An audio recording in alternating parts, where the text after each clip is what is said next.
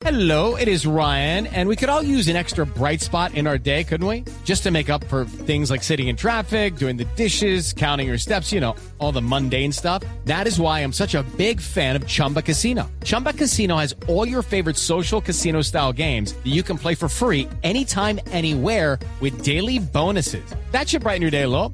Actually, a lot. So sign up now at chumbacasino.com. That's chumbacasino.com. No purchase necessary. BGW. Void were prohibited by law. See terms and conditions. 18 plus. Pues precisamente eh, hablando de eso está con nosotros el jefe de la misión de verificación, el señor Carlos Ruiz Macié, quien nos atiende a esta hora en Mañanas Blue. Señor eh, Macié, mil gracias por estar con nosotros hoy aquí en Mañanas Blue y bienvenido. No, gracias a ustedes, Camila. Es un gusto estar con, con, usted y con toda su audiencia. Es muy importante poder hablar con usted, sobre todo después de haber presentado ese informe, pero por lo que ha pasado esta semana en torno a la implementación del acuerdo de paz. Claudia ya nos mencionaba lo que ha pasado con el canciller Álvaro Leiva, las declaraciones que ha dado sobre el tema del entrampamiento. Pero antes de eso y de adentrarnos en ese punto, quiero preguntarle por el tema de los recursos, porque ustedes sí vigilan los PDETs, ven la implementación, etcétera, etcétera. ¿No hay plata para poder hacer la implementación, como ha dicho el presidente eh, Gustavo Petro? Bueno, lo que nosotros diríamos es que eh, es un, primero es un proyecto, la implementación de los acuerdos de 15 años, obviamente es un acuerdo de paz que va más allá de un acuerdo de DDR, de desmovilización, es un acuerdo de paz que trata de de atacar las causas de raíz del conflicto. Hay una reforma rural muy importante, una reforma política, vamos, elementos transformadores, hojas de rutas para el país. Entonces, obviamente, los recursos que se requieren en ese horizonte de 15 años son muy, muy grandes. Eh, nosotros, cuando hemos visto los planes de desarrollo, los presupuestos asignados, siempre vemos que hay recursos hacia la implementación, pero obviamente la, la necesidad de recursos es es muy grande. La comunidad internacional apoya también con recursos adicionales, pero bueno, eh, eh, tomamos nota de que hay pues una necesidad de recursos eh, todavía mayor. Eh, esperamos que la comunidad internacional siga apoyando, pero también esperamos que al interior del de, país y en el Estado se busquen recursos de diferentes maneras, porque es muy importante continuar con la implementación en todos sus aspectos, ¿no? Eh, reforma rural, obviamente, si con los acuerdos para comprar tierras se necesitan recursos. para reparar a las víctimas que se refería el presidente se necesitan recursos. Reincorporación de los excombatientes. Eh, la justicia transicional requiere muchos recursos también. Entonces, bueno, si hay una necesidad muy grande, entendemos que, eh, se, que se tienen algunos, pero que hace falta más y bueno, esperamos que se movilicen tanto a nivel nacional como internacional y que se siga apostando el proceso en Colombia. Sí, doctor Maciel, entendemos eso, que claro, se necesitan recursos, pero yo le pregunto si ya en este momento en el que incluso un presidente que históricamente ha apoyado el proceso de paz está diciendo lo que está diciendo, eso no nos lleva a pensar a que el acuerdo de paz tiene un grave diseño de fondo, digamos, un acuerdo de paz que tiene una cantidad de objetivos muy ambiciosos, sean buenos o malos, eso es otra cosa, pero que al interior de su diseño no tenga mecanismos concretos y reales para alcanzar esos objetivos, ¿no es un acuerdo mal hecho? No, yo no, entraría ahorita a, cuestionar el diseño del acuerdo, simplemente los países tienen una serie de prioridades y una serie de necesidades en su día a día que requieren también recursos, presupuestos, la reforma fiscal que pasó el gobierno para hacerse de más recursos y poder implementar sus políticas. Y todo esto debe de conciliarse con también las necesidades de la implementación, que a veces son temas transversales, pero a veces también son temas que en específico necesitan ciertos recursos. Entonces, no, no, no, no me iría yo a una crítica al diseño del acuerdo, Señor Macié, el con, eh, empeza, creo que perdimos la comunicación porque lo vi ahí en la imagen eh, congelada un poquito a ver si me oye y me ve bien el señor Macié. ¿Me escucha? Sí. Ahí lo Yo sí lo escucho. Ah, perfecto. Es que en algún momento se nos congeló una imagen y por eso dije tal vez perdimos la comunicación. Ah, bueno. Eh, no, decía que lo, lo, importante es que si el presidente hace la evaluación de la necesidad de recursos, pues entonces que, y creo que la voluntad está ahí, de buscar los recursos, de cómo movilizarlos para precisamente subsanar y tener recursos para los cuatro años que a él le corresponden, pero luego para los siguientes años de implementación, que todavía faltan algunos, algunos más. Entonces, déjeme preguntarle a ustedes que han hecho la verificación, entre otras cosas, por la disputa que ha habido entre el presidente actual, Gustavo Petro, y el presidente Iván Duque, que también tuvo que hacer implementación del acuerdo. Porque a propósito de las declaraciones del presidente Gustavo Petro de que la paz estaba casi que quebrada, que no había eh, dinero y que no se había implementado en los cuatro años, el presidente Duque trinó hace, hace dos días lo siguiente. A la mentira y las falacias se les responde con hechos y datos precisos. Para el 7 de agosto del 2022 ingresaron 1.7 millones de hectáreas al fondo de tierras en más de 14 mil predios. Algunos confunden predios con hectáreas intencionalmente o por falta de rigor, a lo que el presidente Gustavo Petro dice, entraron eso en temas de titulación, pero no se adquirieron los predios. En el, en el gobierno del presidente Iván Duque se tituló, pero no se compraron eh, tierras. Ahí en esa disputa que hay entre ambos mandatarios que siempre han estado eh, enfrentados ustedes desde la misión de verificación, ¿qué pueden decir? ¿Quién está diciendo la verdad? No, pues más que señalar alguna, alguna corriente correcta o incorrecta, nosotros hicimos siempre y hemos hecho eh, informes trimestrales que son públicos y en ellos siempre señalábamos tanto las áreas que avanzaban como las que avanzaban menos o las que no avanzaban. Entonces, en, en, gobiernos anteriores y en estos informes, pues siempre se veían estos, estos avances en algunas áreas como los rezagos en otras. Entonces, eh, vamos, yo creo que los, documentos están ahí. Eh, en los años que hemos estado en el país hemos siempre señalado lo que, lo que eh, está avanzando y lo que hay que señalar al final del día es que Colombia tiene la oportunidad de seguir implementando un acuerdo de paz. Le voy a dar un dato. El, solamente menos de la mitad de los acuerdos de paz llegan a un quinto año de implementación. Ahora ya estamos a prácticamente en un séptimo año de implementación. Entonces, más allá de, las, de lo que todavía falta por implementar, de los rezagos en algunas áreas que las hay eh, y los avances en otras que también las hay, creo que la oportunidad está ahí para seguir eh, avanzando y seguir avanzando en la implementación. Entonces, casi que eh, lo que nosotros pensamos es que hay, que ver hacia adelante y hay que seguir implementando, hay que hacer lo que no se ha hecho y hay que seguir haciendo lo que se hizo, o consolidando lo que se hizo. Y a mí y nosotros estamos muy claros que en las políticas que tiene el presidente Petro, que están en la implementación como fundamento, también hay otras iniciativas de diálogo precisamente para seguir consolidando la paz en, todo el territorio colombiano. Entonces nosotros estamos eh, eh, satisfechos y listos para seguir acompañando. Señor Ruiz Maciel, yo sé que su labor es exactamente esta, no entrar en esas disputas políticas eh, que se dan entre este gobierno y el anterior y el de más atrás, es decir, el del que hizo el acuerdo. Pero como desafortunadamente en esto se basa cada uno de los eh, mandatarios de turno para, eh, digamos, mostrar avances o decir que no puede avanzar, pues es imposible no, no, no, no llevarlo a ese, a, esa, a ese punto del análisis. Por eso yo lo que quisiera decirle es, si yo le entiendo bien, usted está diciendo no, no es cierto que el gobierno Duque haya hecho trizas el acuerdo de paz, pero todos sabemos que no era un gobierno amigable al acuerdo de paz tal cual como se firmó. Mi pregunta es, ¿Cuál fue el daño que le hizo el gobierno Duque a la implementación del acuerdo de paz?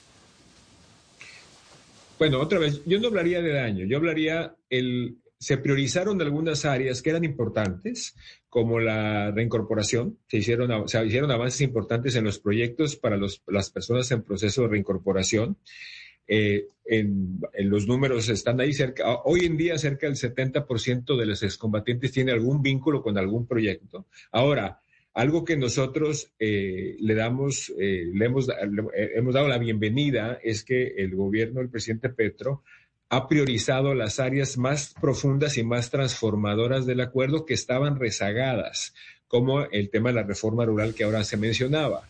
Entonces, sí hubo algunos avances en cuanto al fondo de tierras, pero la adjudicación y otros elementos ha quedado muy, muy y es el capítulo número uno del, del acuerdo. Entonces, hay áreas más profundas y transformadoras que no se implementaron con el ritmo que debieron de haberse implementado y que afortunadamente ahora el gobierno del presidente Petro las está priorizando. Entonces, bueno, muy bien. Con esta Perdóneme, lo interrumpo ahí porque con esta respuesta yo quiero ahorita hacerle la misma pregunta, pero en el ámbito de este gobierno. ¿Cuál es el daño, a, pesar de que usted nos ha dicho, afortunadamente en este gobierno, en el tema del punto uno, sí hay esa, eh, digamos, disposición, etcétera?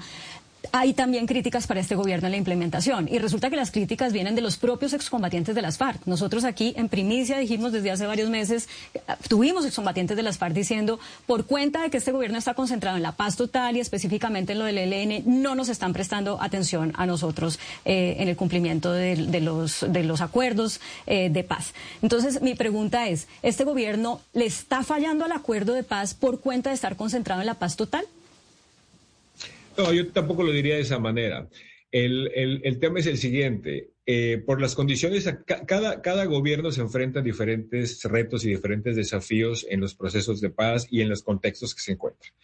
El gobierno actual se encuentra en un contexto en el cual tiene y está comprometido, y nos queda muy claro, en la implementación del acuerdo de paz como parte de su política de paz. Pero las dinámicas de conflicto en los territorios ha cambiado y la eh, ausencia estatal o la limitada presencia estatal eh, se fortalecieron por esa virtud los, eh, la presencia de grupos armados o grupos armados disputándose control territorial, etcétera. Entonces, la apuesta de este gobierno es implementar el acuerdo de paz y nosotros, y, se ha reiterado y nosotros así lo, así lo tenemos muy claro y lo creemos pero también otras apuestas paralelas que son los diálogos con otros grupos precisamente por la complementariedad que hay entre la implementación y los diálogos con los grupos armados presentes precisamente en los mismos territorios históricamente afectados por conflicto donde se tiene que implementar el acuerdo de paz. Ahora, es una apuesta muy ambiciosa que requiere mucho apoyo eh, y eh, bueno, y, hay, que, y hay que apoyarlo en ese sentido, pero nos, para nosotros no se está descuidando, simplemente ahora se tienen que atender diferentes frentes, así lo está haciendo el gobierno y esperamos que sea exitoso por el beneficio de las comunidades, por beneficio también de los, de los excombatientes que, que se les tiene que cumplir también y bueno, pues hay que, hay que, entonces, hay que apoyar. si, si eso es así, entonces, ¿por qué, como se le mencionaba a Claudia, señor eh, Carlos Ruiz Macié, hay tanto descontento de parte de los excombatientes? Que incluso hemos tenido a varios de ellos acá en estos micrófonos diciendo hay una especie como de desidia, como que por estar en medio de otros proyectos se olvida un poco lo que está pasando o lo, a lo que se comprometió el Estado colombiano con la guerrilla de las FARC. No, me parece que estas diferentes demandas, eh, tanto de implementación del acuerdo de 2016 como de estos diálogos, requieren mucha capacidad también del Estado y del gobierno.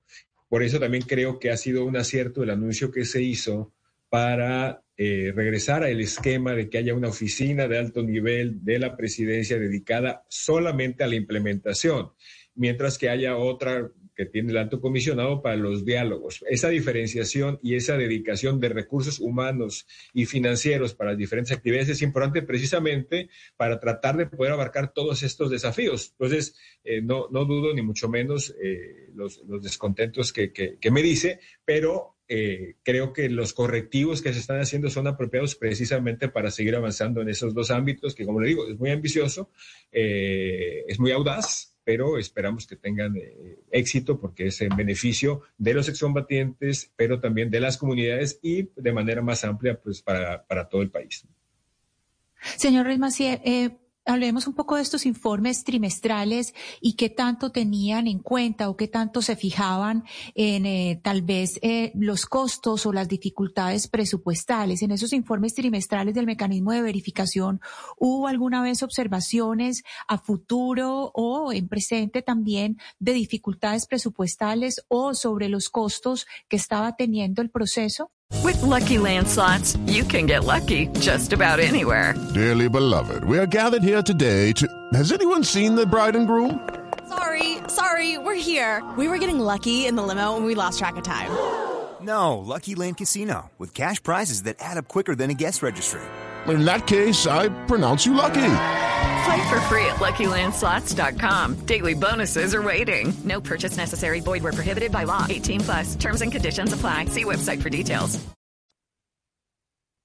No, en, en los temas presupuestales normalmente se, se, analizan los datos que se proporcionan normalmente en los ciclos presupuestales del Estado, del país, cuando eh, se asignan eh, ya partidas específicas de presupuesto a los diferentes programas. Hemos destacado, por ejemplo, en este caso que estamos con una coincidencia en cuanto a recursos asignados, Plan Nacional de Desarrollo y presupuestos eh, discutidos en el Congreso. que los recursos de, de, paz están ahí, hay una gran cantidad de recursos asignados a los temas de desarrollo rural, que es, es importante que los tenga porque, como decía, es un capítulo que está rezagado y requiere mucho, mucho apoyo, pero también hay que, eh, vamos, tienen que tener recursos otras de las actividades también eh, dentro del marco de la implementación de los acuerdos. Entonces, es en esos, en esos momentos. Ha habido otras instituciones, inclusive el Congreso mismo, la Cámara de Representantes, para ser exactos, que en el pasado han hecho ya más análisis detallados, como les corresponde eh, la propia aprobación presupuestal de cómo está la asignación de recursos para la paz. Entonces, bueno, eh, como decía, siempre los estados y los gobiernos tienen que planear y priorizar pues todas sus obligaciones hacia la ciudadanía y hacia, las, hacia la población de diferentes aspectos y en este caso también con la implementación de los acuerdos y tienen que balancear y equilibrar sus finanzas. Eh, pero eh, es, lo que esperamos es que tengan los recursos suficientes en este horizonte de 15 años para que se cumplan eh, a cabalidad todas las obligaciones adquiridas por las dos partes, ¿no? Tanto por la parte de, de, gobierno como Don la parte del de, Partido Comunista. Don Carlos Ruiz, usted eh, como pues ya lleva en este trabajito un rato ya, ha conocido los diferentes liderazgos, ¿no? Que ha puesto cada gobierno al frente. En el gobierno pasado estaba, por ejemplo, el señor Emilio Archila. Eh, bueno, había otras personas. En este gobierno ahorita está eh, Danilo Rueda y también otras personas. El mismo canciller que es muy activo en estos temas. Yo lo que quisiera preguntarle al traerle esto a colación es usted cómo ve la capacidad de las personas que están al frente para eh, poder ya no solamente cumplir con el acuerdo de paz, sino con este otro reto de la paz total en el que ustedes eh, como Naciones Unidas también están involucrados como acompañantes. Y se lo pregunto a la luz de lo que acaba de publicar The Economist, que lo que está diciendo es que se tambalea el ambicioso proyecto de plan, eh, de plan de paz total en Colombia. Eh, ¿Ustedes ven que la gente que está ahí ¿Es capaz con el tamaño de este reto? Sí, bueno, nosotros tenemos eh, bueno, la mejor de las opiniones de quienes están al frente de, estos, de estas tareas, tanto en su capacidad como su compromiso con la paz y la consolidación de la paz en Colombia. Evidentemente, como yo le decía, nos pareció acertado eh, la, la, redistribución de tareas, dada el, la magnitud de la tarea que tienen enfrente y los retos que tienen. Eh, pero bueno, tienen, buena tienen gran capacidad, son muy comprometidos y, tienen mucho apoyo de la comunidad internacional, como decía, en general, y también de Naciones Unidas, y estaremos ahí para apoyarlos y esperemos que sean exitosos. Ahora hay que tener siempre, en cualquier proceso y en cualquier proceso de paz, pues siempre hay eh, altos y bajos, siempre hay eh, retos muy importantes en, en, en, implementación, pero también en conseguir resultados en los propios diálogos y hay que tener esa, esa conciencia. Ahora, y en una apuesta tan amplia y tan audaz como es la paz total, pues entonces nos van a tener más. Entonces, eh, nosotros creemos que hay que tener... tener es decir, eh, es, es decir la, la, visión desde la misión de verificación y desde Naciones Unidas es que a diferencia del artículo de The Economist en donde dice que eso de la paz total, pues realmente es un caos total, eh, no es cierto, que sí es factible poder lograr ese objetivo que tiene el gobierno actual, de una paz total con todas las bandas criminales que hay en el país?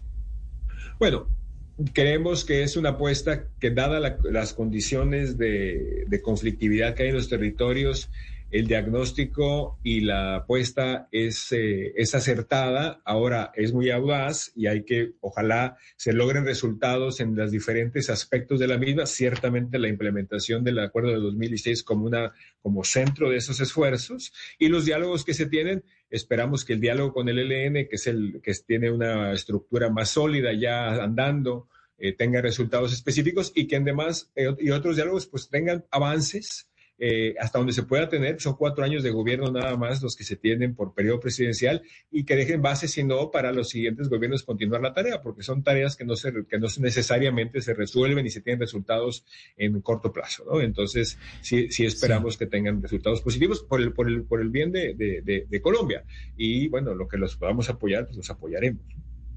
Sobre ese diálogo que usted menciona, el diálogo con el ELN, eh, señor Ruiz, le pregunto, ¿Usted cree que es posible que avance ese diálogo con esa guerrilla, teniendo en cuenta que sigue eh, ejecutando acciones terroristas, atacando la fuerza pública, haciendo propaganda en las carreteras del país?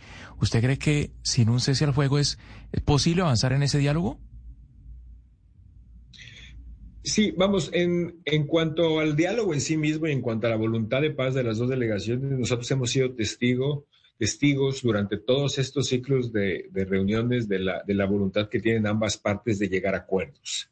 Eh, ahora, al negociar durante el conflicto, como se está haciendo hasta ahora, pues siempre hay muchos riesgos de diferentes actividades eh, ofensivas de las distintas partes. ¿no? El, de hecho, el del 2016 se negoció durante el conflicto toda la negociación. La apuesta de, este, de, de las partes en este, en este caso es tener eh, un cese precisamente para tener eh, desescalamiento, eh, tener menos riesgos en cuanto a actos de esta naturaleza mientras se negocia, que es una apuesta diferente, pero que se dan en el mundo. Son, son diferentes modelos, no hay una fórmula única, digamos. Entonces, ya volviendo al tema de nuestras expectativas, y esperamos que el próximo ciclo que se tiene en La Habana, como tienen planteadas las delegaciones, se llegue a un cese al fuego, si esperamos y confiamos y esperamos que se llegue a un cese al fuego entre, entre las partes en ese ciclo, así como otros resultados que se, de los temas de agenda que se tienen. Pero creen ustedes en Naciones Unidas, señor Carlos Ruiz Macié, que sí hay una intención y una verdadera voluntad de negociación por parte del ELN? Y se lo pregunto porque esa ha sido la gran discusión en estos momentos en Colombia. Y es que es increíble que frente al primer gobierno de izquierda que tenemos en el país, donde uno diría tal vez es el eh, gobierno más fácil con el que la guerrilla del ELN podría negociar, las actitudes que se les hayan visto sean las de los ataques, eh, casi que crímenes eh, de guerra, atacando a una guarnición de policía cuando estaban dormidos, por ejemplo, que fue lo último que sucedió. Ustedes, que yo entiendo que usted tiene que ser diplomático y no puede tomar partido porque esa hace parte de la misión de Naciones Unidas, ¿usted de verdad sí cree que en esta oportunidad hay voluntad del ELN real de negociar un acuerdo de paz? ¿O simplemente, como lo ha dicho el propio presidente en algunas oportunidades, podrían llegar a estar utilizando este proceso para fortalecerse militarmente? Bueno, nosotros sí lo creemos, eh, sí confiamos y sí lo esperamos. Eh, así que tanto el ELN como el gobierno creemos que hay una, hay una voluntad real de llegar a acuerdos y llegar a un acuerdo. Eh, y por eso estamos acompañando también el esfuerzo y, lo estaremos acompañando porque así lo creemos. Mm. Señor Ruiz Massieu, permítame pasar ahora al tema de esos otros grupos, ¿no? Los el Clan del Golfo, eh, grupos narcotraficantes, en fin. Eh, yo quisiera saber ustedes en Naciones Unidas cómo ven los cambios normativos que se están eh, haciendo y proponiendo para poder eh, crear un ambiente en que se pueda negociar con ellos. Por ejemplo, que se puedan eh, quedar con parte de sus fortunas obtenidas a través del narcotráfico, eh, que el cese al fuego tan generoso que se les ofreció. Y también esto a la luz de algo que a usted como mexicano que es, pues me imagino que no lo deja indiferente, que es que nuestro embajador en México dijo hace pocas semanas que el presidente AMLO debe negociar con los narcotráficos, con los carteles, porque no no hay otra opción, lo cual le valió muchísimas críticas. Quisiera saber usted, como mexicano, como director de la misión, como ciudadano, ¿cómo ve esa generosidad con los narcos? No, nosotros, a ver, primero, eh, como Naciones Unidas, que es como a, quien represento en, en Colombia, eh, primero respetuoso de las decisiones que toman las instituciones del Estado de Colombia. Estas decisiones de quién es un caracterizado como actor político, quién es caracterizado como eh, organización criminal, eh, y a quién se le ofrece un diálogo político y a quién se le ofrece una, una ley de sometimiento, una ley de sujeción con eh, beneficios y qué beneficios, pues son decisiones completamente internas de Colombia. Nosotros nos eh, lo que nos eh, quedamos como, porque es parte también de nuestra razón de ser y parte de nuestro ADN como, como organización, es eh, la búsqueda de la solución de conflictos por virtud del diálogo, ¿no? Y en eso, de virtud del diálogo, pues entran los diálogos de carácter político y, bueno, los diálogos que están orientados a que algunas organizaciones se sometan a la legislación y a la jurisdicción, eh, digo, ordinaria, ya sea con beneficios que tiene Colombia. Entonces, completamente es una decisión del Estado que respetamos, y, pero lo que rescatamos siempre es la voluntad de diálogo como mecanismo idóneo para resolver, para, para resolver los conflictos de manera general. Bueno, yo sé que esa es la respuesta que usted tiene que dar. Me moriría de las ganas por conocer la que podría darnos si no estuviera al frente de la misión, porque creo que podría ser un poco diferente, o al menos eso percibo. Mire, señor Macié, una respuesta más, una pregunta más de carácter filosófico. ¿Qué le falta a Colombia para ser un país en paz? No, Colombia tiene todo para ser un país con una paz consolidada. Colombia dado un gran ejemplo al mundo. Yo sé que tenemos muchos retos, que Colombia tiene muchos desafíos, que tiene una situación como la que estamos hablando hoy en día. Eh, pero sigue siendo un ejemplo. O sea, Colombia a través, nos demostró al mundo que es precisamente a través del diálogo que se pueden resolver los conflictos con el acuerdo histórico de 2016.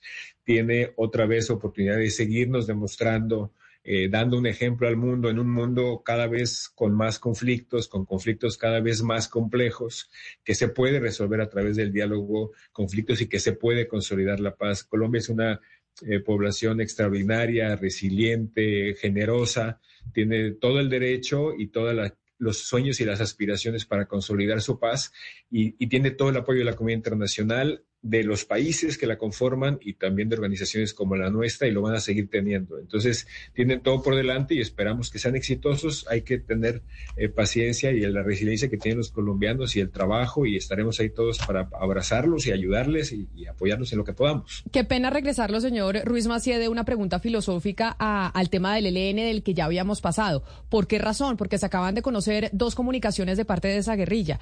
Una en donde mencionan que el gobierno del presidente Gustavo Petro no está cumpliendo sus acuerdos con el tema de los presos políticos y los beneficios humanitarios. En esa carta que envía el ELN dice que había unos acuerdos humanitarios por cumplirse de presos políticos que había en, eh, en las cárceles que estaban enfermos y que uno de ellos, el señor, eh, ya le digo el nombre, Nelson Enrique Acevedo Durán, después de estar varios meses en estado vegetativo producto de negligencia para atenderlo de un preinfarto. Es lo que dice eso en su carta que acabamos de conocer por parte del ELN.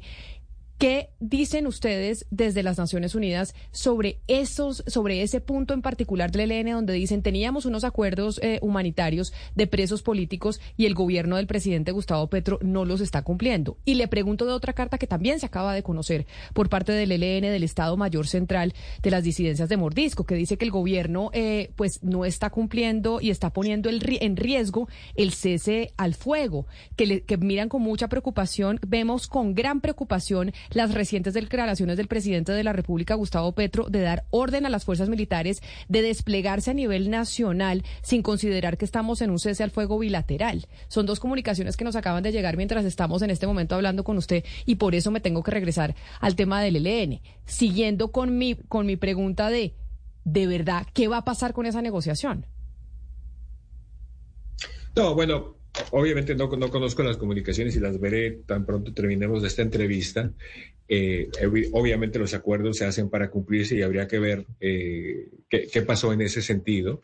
Eh, y bueno, también, así como los, eh, pues, lo que uno confía es que los acuerdos que se vayan acordando se vayan cumpliendo, porque eso va a su vez generando mayor confianza eh, en la mesa, etcétera. Y lo contrario, pues puede generar lo contrario. Pero bueno, yo no quiero adelantarme más a eso porque tendría que ver no solamente en los términos de, la, de, las, de las misivas que me mencionas, sino también los eh, remitirme a los acuerdos acordados en los siglos anteriores. Pero, pero bueno, como decía yo, yo espero que, avancemos. Yo espero que confiamos en que, esto, en que esto se avance, independientemente, como decía, que hay momentos, hay decisiones, hay acciones o inacciones que a veces generan eh, buen, buena, buen ambiente y, y, otras lo contrario, y eso cuando se genera lo contrario, pues hay que ser correctivos para volver a los mejores términos, para buscar eh, los mejores ambientes propicios para negociaciones, generaciones de confianza, etcétera, y es parte del trabajo que se hace en las mesas y es parte de lo que tratamos nosotros de apoyar también como acompañantes dentro de la mesa. Entonces, bueno, seguramente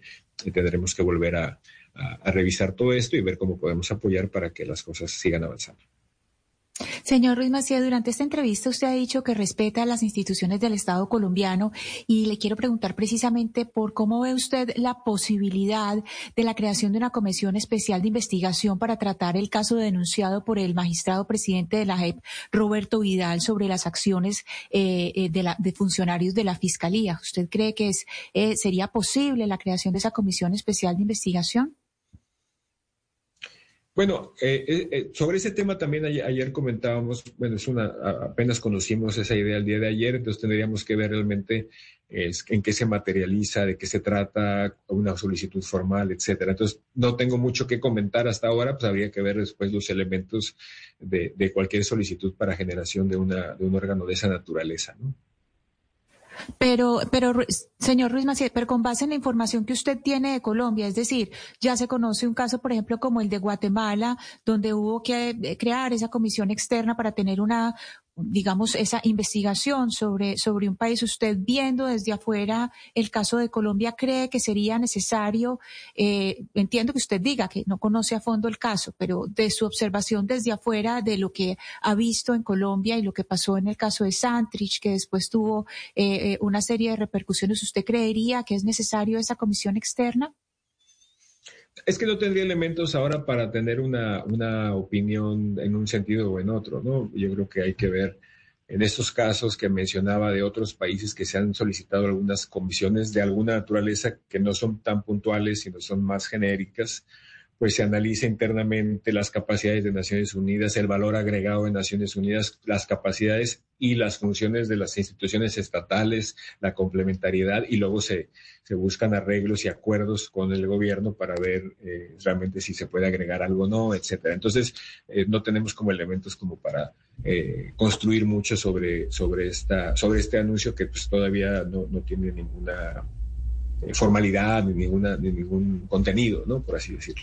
Es el jefe de la misión de verificación eh, de Naciones Unidas en Colombia, el señor Carlos Ruiz Massieu, a quien le agradecemos, le agradecemos enormemente por aceptar esta llamada, por contarnos eh, pues más en detalle, a pesar de entender la diplomacia que tienen que tener sus declaraciones sobre el informe del último trimestre de cómo va la implementación del acuerdo de paz en Colombia. Mil gracias a usted, señor Massieu, por habernos atendido el día de hoy. Muchas gracias, Camila. A usted y a todos los sus, sus colegas y a toda su audiencia muy importante de Blue Radio. Lucky Land Casino asking people what's the weirdest place you've gotten lucky? Lucky? In line at the deli, I guess. Aha, in my dentist's office. More than once, actually. Do I have to say? Yes, you do. In the car before my kids' PTA meeting. Really? Yes. Excuse me, what's the weirdest place you've gotten lucky? I never win and tell. Well, there you have it. You can get lucky anywhere playing at LuckyLandSlots.com. Play for free right now. Are you feeling lucky? No purchase necessary. Void where prohibited by law. 18 plus. Terms and conditions apply. See website for details.